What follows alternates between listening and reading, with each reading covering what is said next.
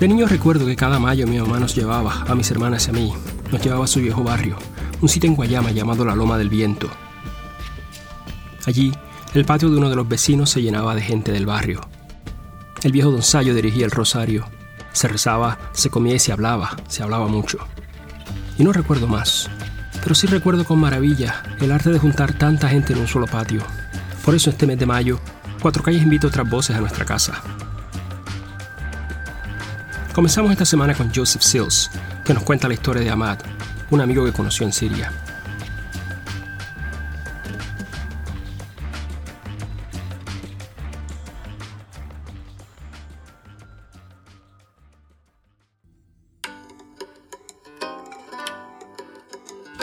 Este es el cuento de Ahmad, un chico que conocí durante mis estudios en Damasco, Siria. Un día me escuchó hablando por Skype con mi mamá en español y se acercó con una propuesta. Tú hablas español y yo árabe. Tú estudias árabe y yo español.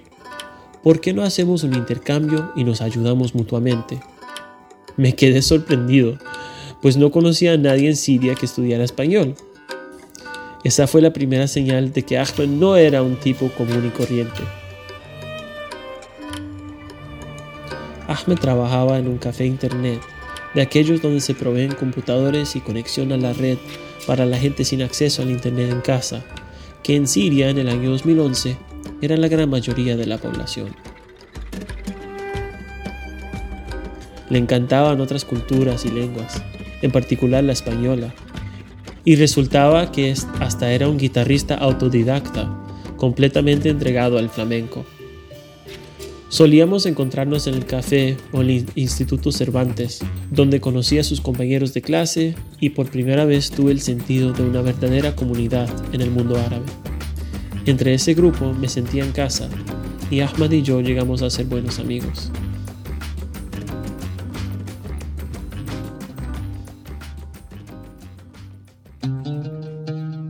En marzo 2011, en la pura cima de la primavera árabe, estalló en la ciudad sureña de Daraa lo que algunos han llamado protestas legítimas, otros revolución o hasta rebelión y guerra civil.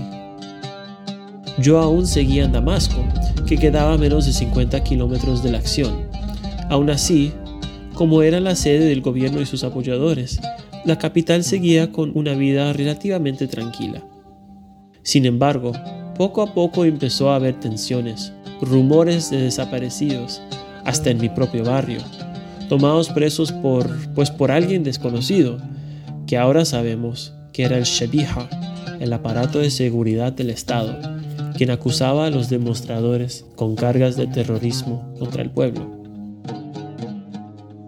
La providencia dictaba que ya era hora para que me marchara de Siria, y después de una última tarde con Ahmad echándole porra a Barcelona en el clásico, nos despedimos.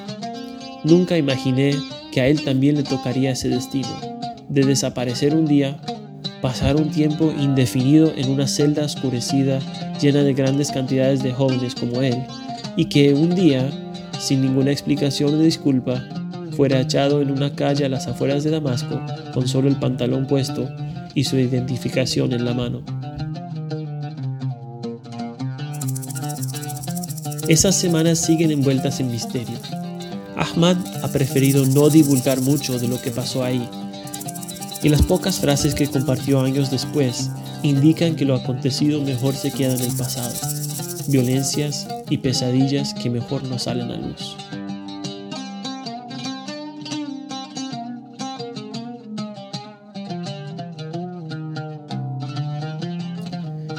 Al salir de la cárcel, Ahmad muy pronto iba a cumplir su carrera y después le tocaba completar su servicio militar obligatorio. Con el susto que le dio su detención y con los rumores de defecciones militares en otras regiones del país que indicaban una inminente guerra civil, sus padres le animaron a huir.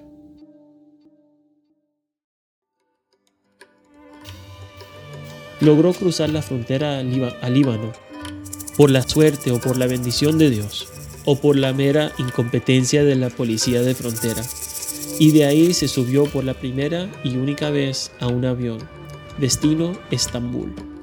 Fue desde ahí que me llamó un día para decirme que había dejado todo atrás.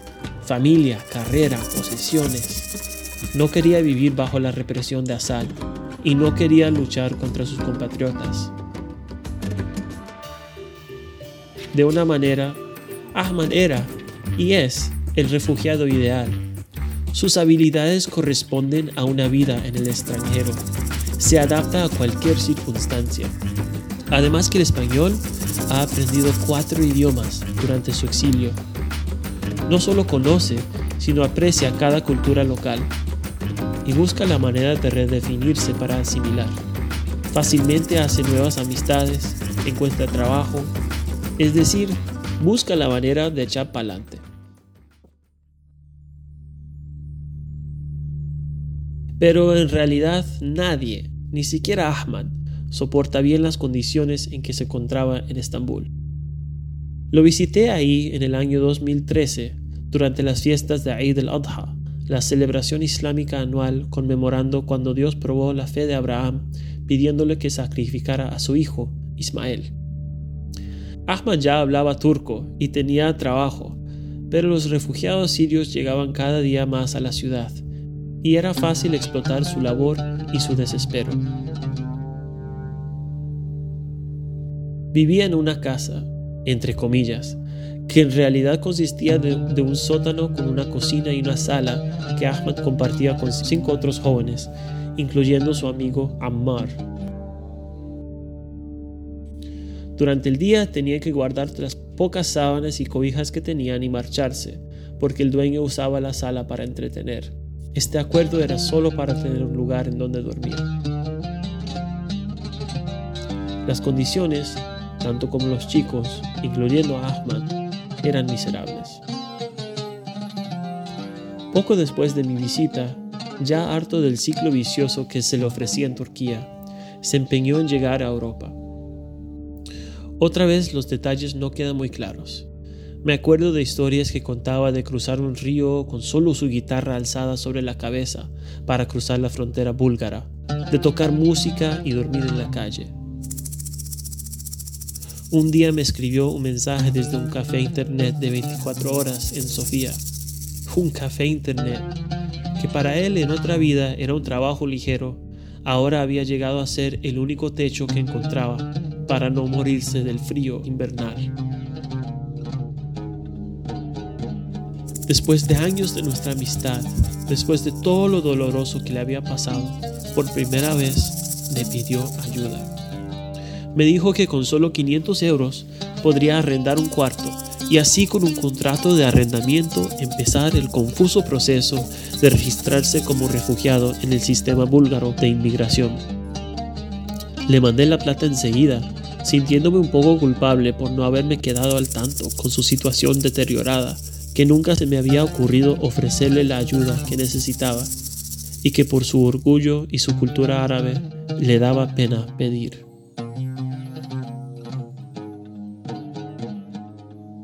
Aún después de días interminables en el calabozo sirio, después de las condiciones escuálidas de Estambul, los momentos de pánico que vivió en cada frontera, yo me atrevo a decir que los años Bulgaria fueron el periodo más tenaz de la vida de Ahmad junto con el clima helado, la discriminación, hostilidad y amenazas que experimentó durante sus meses en la calle le quitaron el ánimo.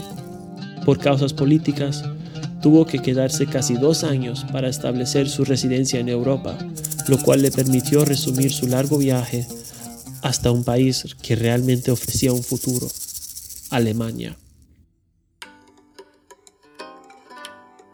Ahora, Ahmed me tenía confianza había entre yo y él una intimidad que no había surgido antes.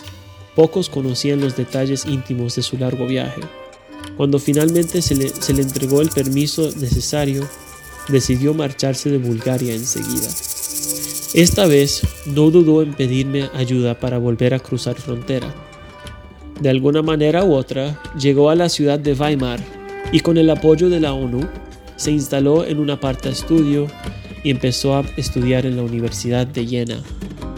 Hoy día sigue sus estudios universitarios, donde espera pronto graduarse con una carrera en música y español. Como era de esperar, habla un alemán fluido y se ha integrado a la sociedad local. Un día me mandó un enlace a su perfil de jugador en el equipo local de tercer nivel de la Bundesliga. Ni siquiera sabía yo que jugaba bien el fútbol y aquí estaba jugando profesional. Un gran embajador cultural se ha dedicado al intercambio y una vez tras otra a contar su historia con el que esté dispuesto a escucharla, incluyendo mis estudiantes en Nueva York y hasta los alumnos de mi bachillerato en Tennessee. Trabaja en el teatro de la ópera y toca la guitarra clásica con un grupo musical. Tiene sueños de mudarse a España y trabajar como guía turístico, su carrera original que dejó sin terminar en Siria. En fin, ha logrado lo que se podría llamar una vida llena y semi-normal. Sin embargo, su familia, como tantas otras familias sirias, está esparcida por todo el mundo. Tiene un hermano en Suecia, dos hermanos en el Golfo y sus padres, junto con su hermana menor, sobreviven en Damasco. Este es un cuento excepcional y común a la vez. Excepcional porque Ahmad ha superado numerosos obstáculos a través de una década para llegar a donde está. Pocos han logrado semejantes éxitos y no por falta de tratar. Común porque relata la migración siria que millones han desempeñado que termina en los mejores de los casos, con exilio y separación. Y la pregunta, ¿y ahora quiénes somos? ¿Y ahora a dónde vamos? Este es el cuento de Ahmad, para Ahmad.